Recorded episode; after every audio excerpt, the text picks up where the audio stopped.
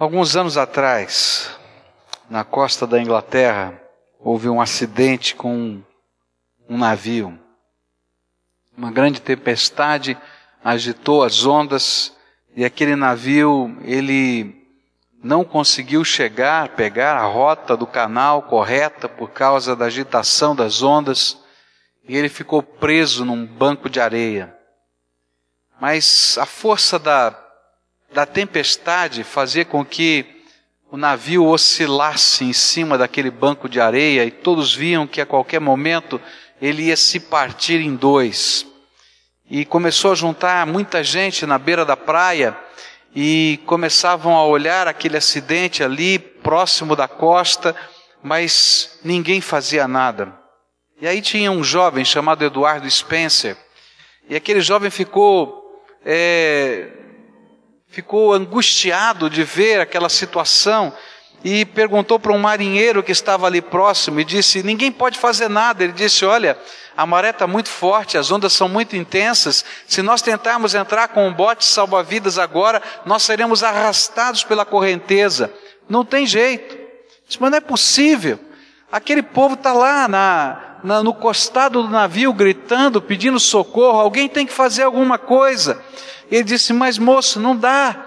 Olha, eu sou um homem experiente aqui em termos de, de mar, e eu quero dizer para você que é impossível. E ele então olhou para aquele marinheiro e disse assim: Você tem uma corda bem grande que chegue lá? Ele disse: Bom, a corda é o de menos, a gente arruma. Então me arrume a corda. E lá foi o marinheiro e começou a emendar pedaço de corda e entregou uma ponta para o Eduardo Spencer. Ele amarrou na sua cintura e ele disse: Eu vou nadar até lá. Ele disse: Você é louco, se um barco não vai conseguir chegar lá por causa da correnteza, como é que você nadando vai chegar no costado do navio? Ele disse: Eu vou. E lá saiu o Eduardo Spencer, nadando enfrentando as ondas e a correnteza e o povo aqui, não é? Na, na praia, torcendo, vai, consegue, mais um pouco, olha, nada um pouquinho mais para lá, a correnteza está te afastando. E o povo do costado também gritava, isso, chega. E aí então ele consegue chegar ao costado do navio, ele leva aquela corda que é amarrada e as pessoas teriam agora que sair abraçadas àquela corda, nadando ou puxando aquela corda, uma a uma, seguindo aquele caminho que foi preparado pelo Eduardo Spencer. Ele refez o fôlego no costado do navio e saiu com a primeira pessoa e disse: Eu vou ajudar você a chegar na praia. E assim foi. Ele foi ajudando e e puxando ali na corda e trazendo alguém para perto lá e chegando até a praia. E o povo então aplaudiu Eduardo Spencer. Ah, que coisa boa, ele conseguiu e trouxe a primeira pessoa. E todo mundo na praia torcendo. E o Eduardo Spencer entrou na água de novo, segurando aquele cabo e se puxando no meio da água e nas ondas, e foi até o costado do navio e trouxe a segunda pessoa e trouxe a terceira pessoa, e trouxe a quarta pessoa, e trouxe 21 pessoas. E quando ele chegou pela vigésima primeira vez na beira da praia, ele desfaleceu. Foi carregado, levado ao hospital, ficou desacordado por cerca de 36 horas. E quando ele acorda, ele olha e percebe que está no hospital. E ele pergunta às enfermeiras que estavam lá: o que aconteceu com o navio? Quantas pessoas mais puderam ser salvas? E eles começaram a contar o tamanho da tragédia, as dificuldades, porque pouco depois que ele desfaleceu, as ondas ficaram ainda mais fortes e o navio se rachou, quebrou-se ao meio e muitas pessoas vieram a morrer. E aí ele segurava a mão da enfermeira com força e dizia para ela: Será que eu fiz o meu melhor? Ele chorava e dizia: Será que eu fiz o meu melhor? Eu quero dizer para você que eu nunca cheguei, eu não me lembro, pelo menos nesses últimos anos, de ter chegado ao púlpito com tanta ansiedade como cheguei hoje. De ter chegado ao púlpito tão preocupado de não ser um pregador competente para transmitir a mensagem que Deus tem e tem falado ao nosso coração. Eu acho que há muito tempo eu não sentia um tremor por dentro de ansiedade e até de medo de falhar na missão que Deus tem colocado sobre o nosso coração. Porque aquilo que eu desejo transmitir aos irmãos não é mais uma mensagem. E eu estou clamando a Deus que Deus me ajude a pregar esse trecho da palavra que Ele colocou no meu coração. Não somente para pregar uma mensagem, mas que você possa entender o que Deus está falando ao nosso coração. Nós começamos a ler alguns trechos do livro de Amós. O livro de Amós nos fala de um momento na história de Israel em que Deus manda alguns recados veementes ao seu povo. Ele estava a dizer para toda aquela nação que o dia do Senhor estava chegando. O dia do juízo de Deus estava próximo sobre aquela terra e sobre aquele povo. E que aquele povo deveria estar preparado porque esse dia estava chegando. E ao longo de todo o texto de Amós, Deus vai fazendo um diagnóstico da vida da nação. Ele vai falar a respeito da injustiça social. Ele vai falar dos desmandos do governo. Ele vai falar das lideranças que, ao invés de conduzirem o povo à bênção, estavam fazendo o povo sofrer. Estavam sendo instrumentos de angústia ao invés de instrumentos de Deus e de bênção. Ele vai falar dos pecados da nação. Pecados que envolviam orgulho, pecados que envolviam o prazer pessoal, pecados que envolviam o egoísmo, porque cada um cuidava do seu negócio e das suas coisas e estava pouco se importando, ou como nós dizemos hoje, né? Pouco se lixando com que aquilo que, que estava acontecendo com o seu vizinho. E Deus estava dizendo: Olha, não posso compactuar com coisas assim. E eu quero dizer para vocês que Deus então mandou um profeta para dizer, na verdade, não só um profeta, mas uma sucessão de profetas que foram se apresentando diante daquela nação para dizer que esse tempo de juízo de Deus estava chegando. E então esses profetas vão aconselhar algumas coisas. E os conselhos que estão no livro de Amós, aquela nação, são os conselhos que nos despertam e nos chamam para essa santa convocação dos dias de hoje. Amós capítulo 5, versículos 4 e 6. Assim diz o Senhor à nação de Israel: Busquem-me e terão vida. Não busquem Betel, não vão a Gilgal, não façam peregrinação a Berseba, pois Gilgal certamente irá para o exílio, e Betel será reduzida a nada. Busquem o Senhor e terão vida, do contrário, ele irromperá como um fogo entre os descendentes de José, e devastará a cidade de Betel, e não haverá ninguém ali para apagá-lo.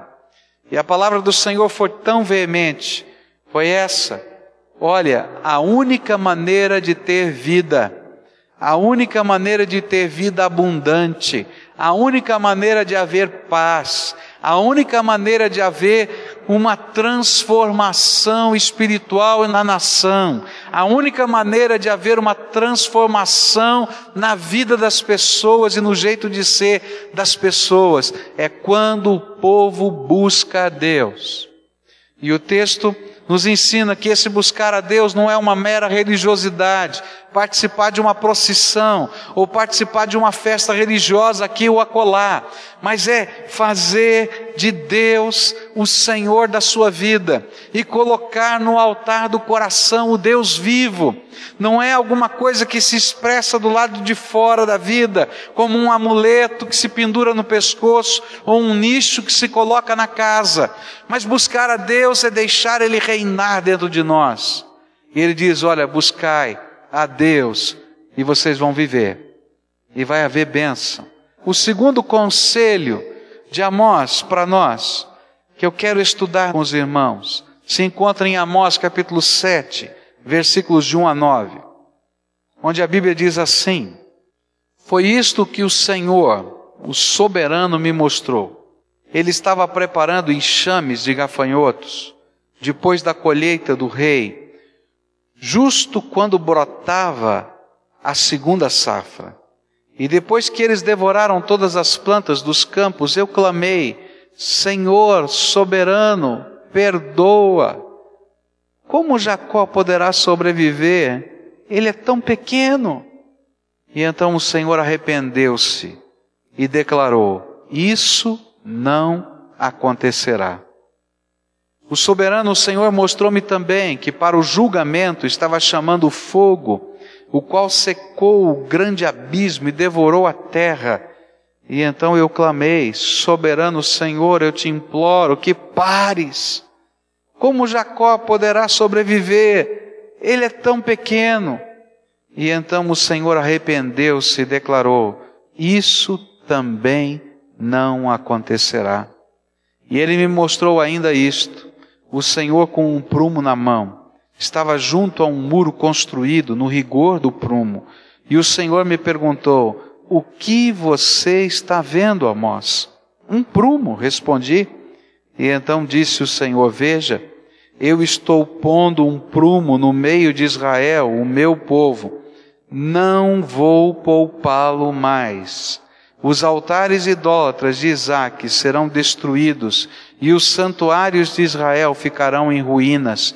Com a espada me levantarei contra a dinastia de Jeroboão.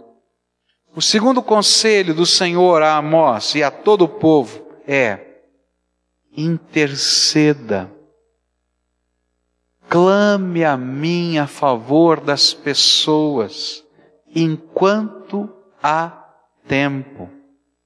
Enquanto o Senhor se dispõe a ouvir e a perdoar, pois chegará o dia em que não adiantará mais interceder, pois o juízo de Deus cairá sobre toda a terra que o Espírito de Deus estava dizendo para Amós é aquilo que o Espírito de Deus está dizendo para a minha vida hoje. E eu temo e tremo diante dessa realidade. Deus está dizendo: é tempo de clamar por misericórdia. É tempo de clamar por misericórdia, a hora de clamar por misericórdia a favor das pessoas, a favor da família, a favor dos nossos filhos, a favor da nossa nação, é agora, pois vai chegar um dia que não vai adiantar mais clamar porque Deus não vai ouvir. Você não acredita nisso? Olha só o que diz o capítulo 8, versículo 3 do livro de Amós. Naquele dia, declara o Senhor o soberano, as canções no templo se tornarão lamentos, muitos, muitos serão os corpos atirados por todos os lados. Silêncio. É como se Deus dissesse: olha, mesmo que quando aquele dia chegar, mesmo que todos corram para dentro dos templos e comecem a cantar as canções de louvor e adoração, e comecem a orar, já passou o tempo da oportunidade, e a única coisa que eu vou ouvir no céu é silêncio. Chegará um tempo em que Deus não vai mais ouvir o clamor. Mas graças a Deus esse tempo não chegou ainda. E é por isso que Deus está dizendo para o seu povo: povo de Deus, levante-se e clame por essa terra, e clame pelas pessoas, clame agora, porque ainda há tempo. Sabe, a Bíblia nos fala que coisas assim, quando o tempo de Deus termina num determinado lugar, quando o juízo de Deus é decretado, não adiantava mais orar. E várias vezes na palavra de Deus isso é dito. Se você abrir a sua Bíblia em Jeremias capítulo 7, verso 16, a Bíblia diz assim: E você, Jeremias, não ore por este povo, nem faça súplicas ou pedidos em favor dele, nem interceda por ele junto a mim, pois eu não ouvirei. Não vê o que estão fazendo na cidade de Judá e nas ruas de Jerusalém? Os filhos ajuntam a lenha, os pais acendem o fogo e as mulheres preparam a massa e fazem bolos para a rainha dos céus. E além disso, derramam ofertas a outros deuses para provocarem a minha ira. Mas será que é a mim que eles estão provocando? Pergunta o Senhor. Não é a si mesmos e para a sua própria vergonha? Portanto, assim diz o soberano, o Senhor: a minha ardente ira será derramada sobre este lugar, sobre os homens, os animais e as árvores do campo, como também sobre o produto do solo, e ela arderá como fogo, e não poderá ser extinta. Jeremias, não ora mais, porque o tempo da oração acabou, porque o tempo da misericórdia passou porque o tempo em que eu possa salvar e intervir já foi decretado como acabado. Meus irmãos, um dia vai chegar esse tempo, mas graças a Deus ele ainda não chegou. E é por isso que o conselho de Deus para mim e para você é: orem, clamem por misericórdia, intercedam pela vida dos seus queridos, coloquem-nos na presença de Deus com jejum, com oração, com clamor, com arrependimento, porque o tempo da misericórdia ainda está agindo. Mas vai chegar o dia em que Deus não vai mais ouvir orações assim. Olha só o que diz Jeremias capítulo 11, versículo 14.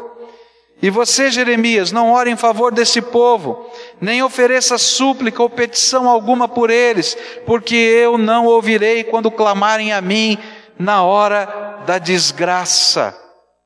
Jeremias capítulo 14, versículos 11 e 12. E então o Senhor me disse: Não ore pelo bem-estar deste povo, ainda que jejuem, não escutarei o clamor deles, ainda que ofereçam holocaustos e ofertas de cereal, não as aceitarei, mas eu os destruirei pela guerra, pela fome e pela peste. Meus irmãos, há um tempo que Deus separa para ser o tempo da misericórdia, o tempo da oportunidade, o tempo da bênção. Nós estamos vivendo esse tempo, o tempo da misericórdia, o tempo da bênção, o tempo em que Deus derrama esse grande amor sobre nós, mas esse tempo vai terminar um dia. Você já estudou a palavra de Deus quando fala a respeito da volta do Senhor?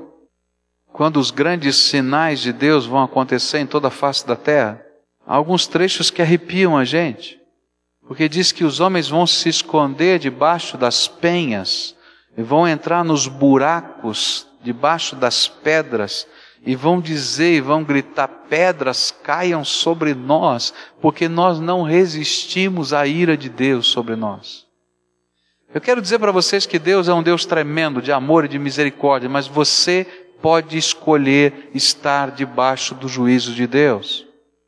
E é por isso que nesse tempo, que é o tempo da misericórdia de Deus, o tempo da graça, Deus está dizendo para o seu povo: é tempo de interceder, é tempo de orar. E aí a figura forte que está é aquela de Amós. Amós tem uma visão, a visão de coisas muito ruins que viriam sobre o seu povo e sobre a sua nação visão de coisas que estariam para acontecer justamente porque o pecado estava entrando numa demanda tão grande e a sociedade estava perdendo totalmente os seus limites e o seu controle. E sempre que uma sociedade, em qualquer época da história, perde os seus limites, aquele povo sofre as consequências disso. Se você é um estudante da história, Folheie os livros da história e você vai perceber que em toda a época, as grandes nações, quando se corromperam moralmente, se corromperam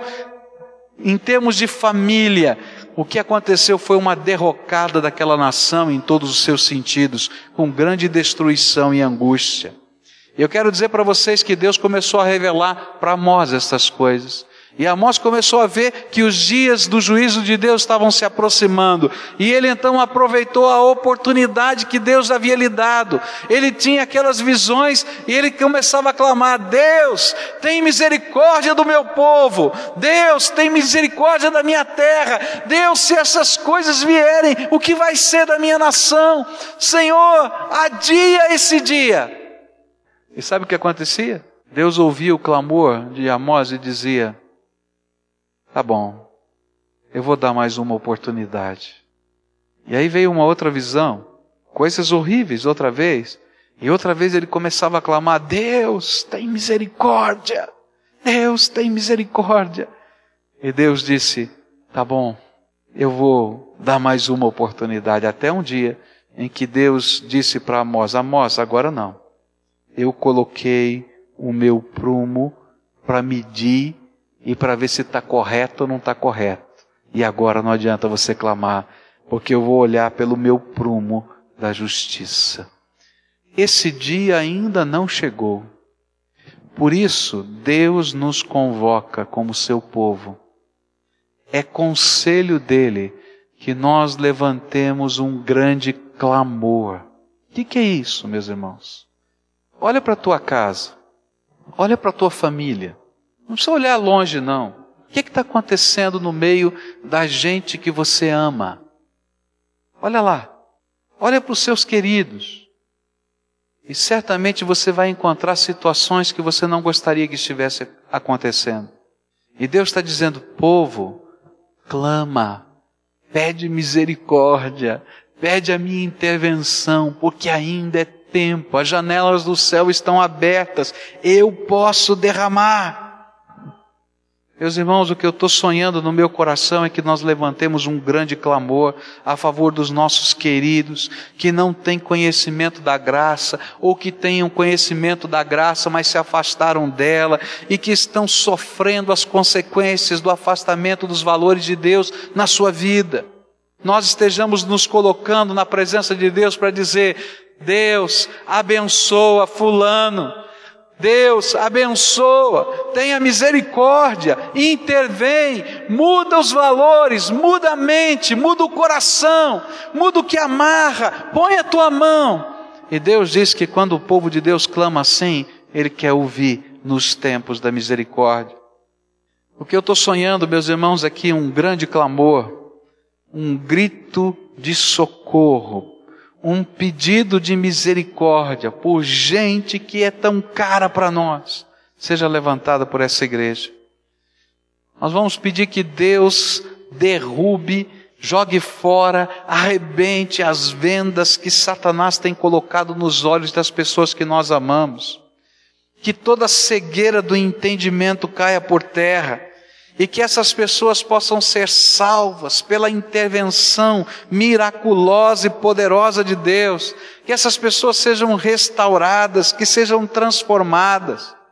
Meus irmãos, o sonho que está no nosso coração é que nós estejamos semeando nos corações dessas pessoas que amamos o amor do Senhor e que nós possamos regar estas sementes com lágrimas, as lágrimas da nossa intercessão às vezes, sabe o que é que eu imagino? É que nós estamos vivendo a nossa vida tão confortavelmente, sem entender que a cada dia que passa, aquele dia do juízo se aproxima para os nossos queridos.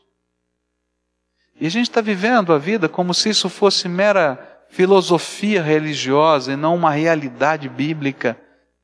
E Deus está tirando as vendas dos meus olhos e dos seus olhos para dizer: olha, se o seu coração não tiver quebrado para você amar aquelas pessoas e se colocar diante de Deus pedindo a misericórdia, quem é que pode fazer isso nessa terra? Olha só o que a Bíblia fala. A Bíblia é tremenda. A Bíblia diz assim, Ezequiel 22, verso 30: Procurei entre eles um homem que erguesse o muro e se pusesse na brecha diante de mim e em favor desta terra, para que eu não a destruísse, mas não encontrei nenhum. Eu acho que Deus está passando e olhando para a minha família, está olhando para a sua família, está olhando para os meus amigos, está olhando para os seus amigos, está olhando para os meus vizinhos, está olhando para os seus vizinhos, está olhando para a minha cidade, está olhando para o meu Brasil e está dizendo: Ah, como eu gostaria de ver aqui pessoas que se levantassem e se colocassem no meio das brechas espirituais dessa nação, no meio da pecaminosidade, no meio dos desvalores morais, no meio da corrupção no meio das drogas, no meio da opressão dos pobres dessa terra, e que levantasse um clamor: Deus, tem misericórdia. Ele está olhando, e a Bíblia diz que no passado ele olhou e não encontrou. Esse é um sonho do meu coração. Eu quero que Deus possa olhar e dizer: Encontrei milhares de pessoas que estão se colocando nessa brecha para fazer diferença nessa terra, para que a história do meu povo, da minha nação e da minha família seja transformada no poder de Deus. Eu fico pensando, por que, que Deus quer que nós nos levantemos? Por que, que Ele quer que nós sejamos parceiros dele nessa obra? Meus irmãos, quando nós nos levantamos e nos colocamos nessas brechas espirituais, Deus começa a derramar o poder do seu Espírito sobre os seus servos e nós seremos parte do muro que essa nação perdeu. Sabe quem é que vai mudar a história? Vai ser o poder de Jesus através da minha vida e da sua vida que se coloca naquela posição para dizer: não, isso não vai mais acontecer nesse lugar porque Deus vai nos dar a sua graça.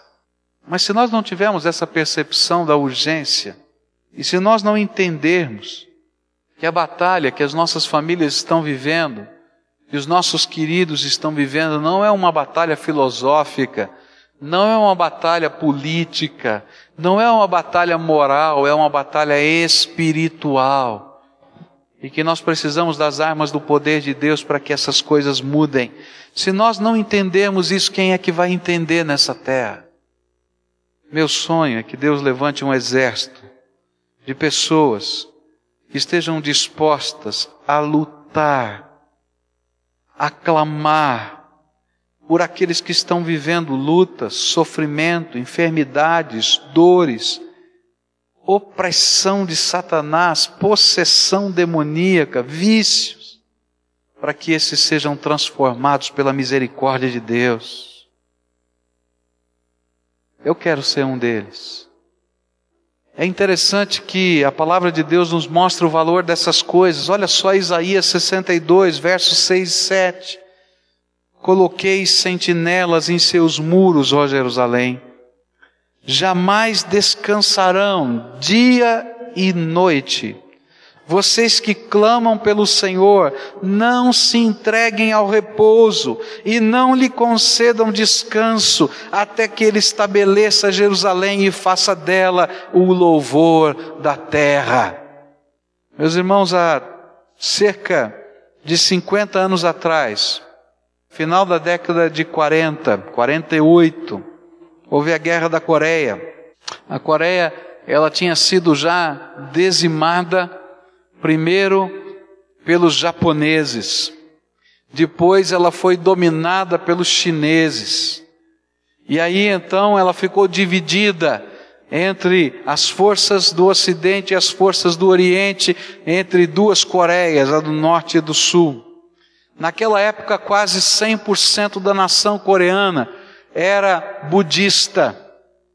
E Deus começou uma obra de bênção e de transformação naquela nação.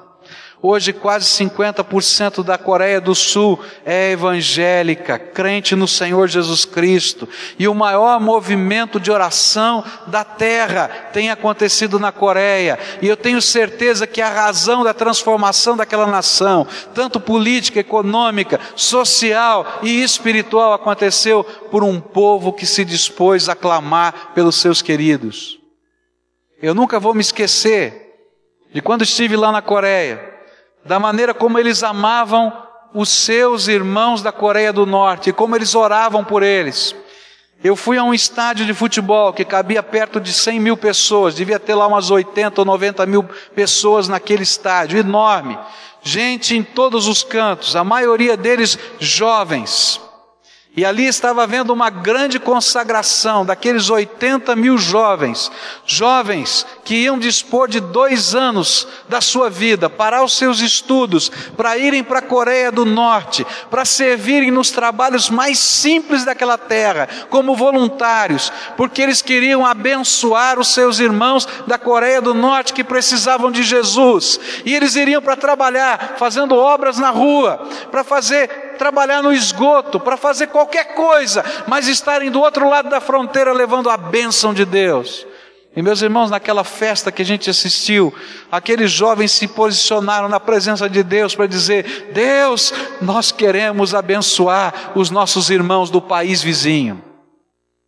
Soube de igrejas lá que oravam pelos seus familiares, porque as famílias foram divididas naquele país pequeno.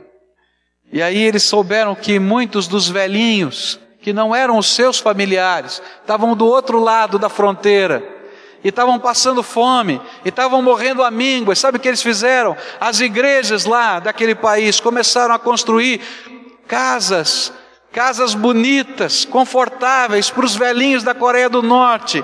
E eles entravam com um pedido para o governo da Coreia do Norte: vocês não têm como sustentar os nossos familiares. Mas eles não eram familiares deles, não eram tios, irmãos ou avós, eram tios, irmãos e avós de alguém. E eles começavam a repatriar e trazer aquelas pessoas para morarem no melhor lugar possível.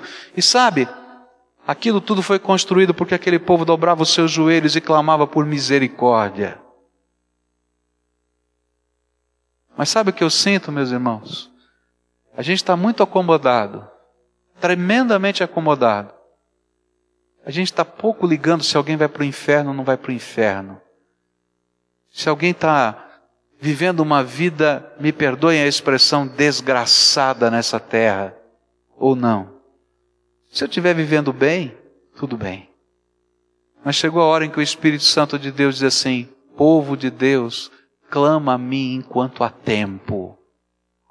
É possível que algo tremendo de Deus aconteça nessa terra se esse povo que se chama pelo nome de Deus se levantar, se humilhar, buscar a face de Deus, coisas tremendas de Deus vão acontecer nessa terra.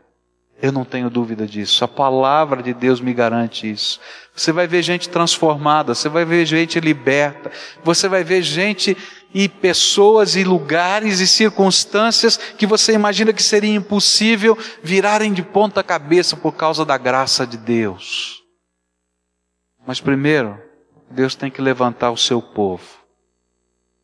Nós estamos tremendamente acomodados, meus irmãos tremendamente acomodados. Mas Deus está dizendo para nós que estamos tremendamente acomodados. Clama a mim por misericórdia enquanto há tempo. E eu vim desafiar você a assumir um compromisso sério com Deus. Você vai assumir um compromisso sério com Deus de clamar a Deus por pessoas e levar isso a sério diante de Deus. A minha oração é que você entenda que isso é o projeto de Deus para toda a sua vida. E que você experimente algo novo que Deus quer derramar primeiro na sua vida, mas que vai transbordar em direção a outras vidas. E eu tenho certeza que coisas tremendas de Deus vão acontecer, milagres, prodígios, coisas que a gente não pode imaginar, vão acontecer. Você crê que Deus intervém? Crê? Então por que, que você não clama? Por que, que você não entra nessa brecha? Por que, que você não guerreia contra as forças de Satanás? Porque a Bíblia nos diz que aqueles que não conseguem, que não entendem, que não compreendem, eles têm sido vendados pelo inimigo para que não compreendam, não entendam e não se convertam. E sabe, Deus está dizendo: levanta, povo de Deus, levanta, povo de Deus, levanta, povo de Deus, e clama, entra nessa guerra, entra nessa brecha, como um sentinela, sobe em cima do muro, vai lá e faz a obra. E eu vim aqui hoje desafiar você a tomar parte desse negócio que Deus vai fazer aqui conosco. Toma parte, porque essa é vontade de Deus. Tenho certeza disso. Essa é vontade do Senhor para as nossas vidas. Terceiro conselho que a Bíblia nos fala, está em Amós 7, versículos 14 e 15. A Bíblia diz assim: Amós respondeu a Amazias: Eu não sou profeta, nem pertenço a nenhum grupo de profetas. Apenas cuido do gado e faço colheita de figos silvestres. Mas o Senhor me tirou do serviço junto ao rebanho e me disse: Vá e profetize a Israel, o meu povo. O terceiro conselho do Senhor a Amós e a nós hoje é: profetize a este povo enquanto há tempo. Quando Deus deu estas visões e conselhos a Amós, ele era um fazendeiro O seu trabalho era cuidar do seu rebanho e colher figos silvestres nas suas terras. Mas quando ele ouviu o clamor do Senhor, ele não podia continuar cuidando das suas terras. Saber de tudo quanto estava por acontecer e ficar no seu canto era inconcebível, era um mal e não um bem. Por isso ele se sentiu compelido pelo Espírito Santo a deixar tudo que parecia urgente, importante, valioso para si e viajar até aquelas cidades do Reino do Norte e profetizar e pregar a mensagem de advertência e urgência que ele ouvira do Senhor. Sabe o que me chamou a atenção? Era que Amós não era nem nunca fora um profissional da religião. Ele era um homem comum, a quem Deus dera uma mensagem de vida ou morte que precisava ser entregue com urgência, enquanto havia tempo para a misericórdia e transformação de uma nação. Meus irmãos, uma outra razão por que nós estamos acomodados é porque não sentimos o peso a urgência e a necessidade de entrar nas brechas. Mas uma segunda razão é porque nós imaginamos que esse é um trabalho profissional. Quem pode pregar o Evangelho, quem pode profetizar, são os pastores, são os evangelistas, são pessoas que foram formadas nisso e naquilo. Mas eu fico vibrando ao ler a palavra de Deus, porque Deus chama um um homem que está trabalhando no campo. Eu imagino que ele estava lá trabalhando no campo, cuidando das suas ovelhas, mexendo lá nas suas plantas. E aí o Espírito Santo de Deus invadiu o coração dele, ele teve uma visão. E estas coisas todas que estão no livro de Amós, ele viu. Ele viu, espiritualmente ele viu, e de repente um peso tremendo veio sobre o seu coração dizendo: tudo isso vai acontecer, e agora, e agora. E aí o Espírito Santo de Deus diz assim: Amós, larga um pouquinho aí a tua fazenda, larga um pouquinho aí os teus bichos, larga um pouquinho aí as tuas plantas e olha para a gente, gente que está morrendo. E vai lá e profetiza porque ainda há tempo de esperança. Sabe uma das coisas que tem amarrado a obra de Deus? É que nós, servos de Deus, estamos tremendamente acomodados cuidando dos nossos negócios. E a gente está tão preocupado com os nossos negócios que a gente não tem tempo nem para orar. É um livro que eu quero recomendar para você um dia desse ler. Ocupado demais para orar. É sério. Vai dizer: opa, como é que você pode? Está tão ocupado que não tem tempo para Deus. E você vai ver que às vezes aquilo que você está ocupando a tua vida não significa nada. Absolutamente nada. Eu oro a Deus que Deus abra os seus olhos. E que abrindo os seus olhos você possa enxergar a necessidade das pessoas. E você enxergando a necessidade das pessoas, você não possa mais se sentir bem cuidando das plantas ou da cortina da sua casa, ou do sofá.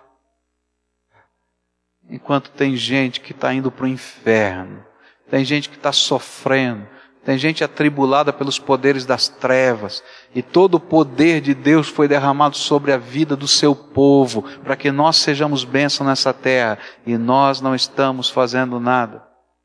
Meus irmãos, a palavra de Deus foi clara para nós. Vá e profetize a Israel, o meu povo. Hoje o Senhor me convoca a deixar tudo, tudo, e profetizar um povo que não quer ouvir, que não se sente em perigo, que pode até rejeitar a mensagem, mas que Deus quer que possam ter a oportunidade de ouvir mais uma vez o chamado de amor do Senhor do universo, enquanto há tempo porque também esse tempo vai acabar. Meu sentimento, irmãos, é que o Senhor está convocando o seu exército e que somos nós que precisamos ser os agentes de graça, misericórdia e amor nesta terra enquanto há tempo, enquanto Deus pode ser achado. Nós temos vivido tão embaraçados por tantas coisas, mas Ele nos convoca a olharmos para as pessoas e a entendermos o que acontecerá em breve.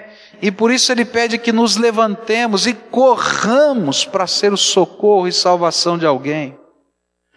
Ele quer que você profetize, que você anuncie que ainda há tempo, que você demonstre o amor, porque enquanto é tempo, é tempo de demonstrar o amor de Deus, pois chegará o dia em que a oportunidade não mais poderá ser alcançada. Aqueles que aproveitaram, aproveitaram, mas aqueles que não aproveitaram, não vai ter volta. Não é assim na nossa vida. Você já perdeu alguma oportunidade na sua vida? Alguém aqui já perdeu alguma oportunidade? Essa oportunidade voltou depois? Ela não passa? Não vai embora. Quero dizer que no reino espiritual é assim. A gente tem que entender que esse é o tempo de Deus, o tempo é agora, o momento é hoje. E Deus nos convoca a sermos agentes da sua bênção nessa terra, enquanto é tempo. O que é que Deus está dizendo a respeito dos seus figos? O que Amós era agricultor, não é? E tinha também um gado. E ele trabalhava com o figo silvestre que tinha na sua terra. Naquela hora Deus disse para Amós: Amós, larga aí os teus figos e vai lá para aquela cidade que eu estou te mostrando e proclama, e proclama. E esse Amós foi, ele foi lá e proclamou, levou aquela palavra, foi expulso do país, mandaram ele embora. Mas ele foi o, o homem de Deus para o tempo de Deus, para as pessoas que Deus queria salvar. E agora? Eu queria desafiar hoje a igreja toda a tomar um compromisso seríssimo com Deus. É atender o clamor do Espírito, a que nós busquemos primeiro a Deus de todo o nosso coração, porque senão não estaremos preparados para essa hora. Para que nós levantemos um clamor, um clamor a Deus por misericórdia e para que nós levemos uma palavra de bênção e salvação e transformação àqueles que Deus colocou sobre nossa responsabilidade nessa terra. Por isso eu queria convidar você separar um momento diário em oração e leitura da palavra. Eu estou sugerindo pelo menos 15 minutos transmitir a mensagem de Deus para os meus amigos. Então eu vou escolher algumas pessoas que eu vou orar a Deus, que Deus vai me dar a graça, vai me dar a percepção da necessidade e também do momento. E nós vamos lá dizer: olha, Deus me mandou dizer uma mensagem para você. Deus me mandou me responsabilizar pela sua vida. E essa pessoa vai ser o meu parceiro.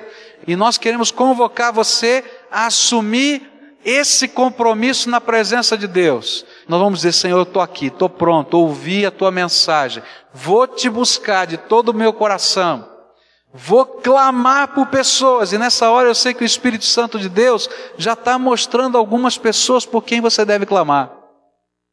E você ainda vai dizer mais: eu vou profetizar, eu vou levar a tua mensagem. Eu não sei como é que é, mas eu vou em nome de Jesus, porque o Senhor é por mim. E enquanto nós estivermos fazendo isso, Deus vai confirmar essa mensagem com seus prodígios, sinais e milagres, dizendo: é verdade, creiam agora.